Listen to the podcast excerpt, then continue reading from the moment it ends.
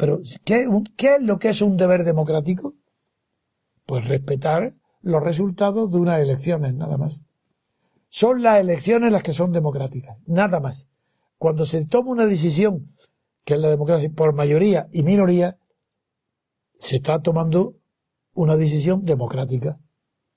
Y mm, entonces se puede decir eh, que para que haya democracia se requieren, primero, que haya elecciones, donde hay listas y que se haya elecciones de personas, porque cuando se, no se puede elegir a personas, sino solamente listas de partidos, como ya el candidato está impuesto, no hay libertad, al no haber libertad para que nosotros elijamos a los candidatos, ellos se propongan, como no es libre, ya no es democrático.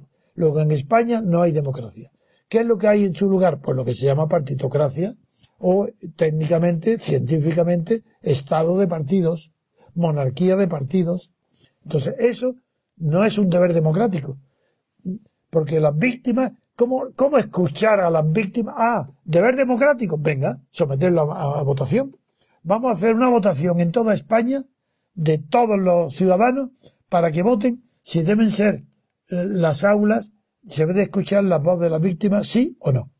Si se mete a votación de personas, nada de partidos, personas, y más del 50% dicen que sí, entonces sí, sería un deber democrático.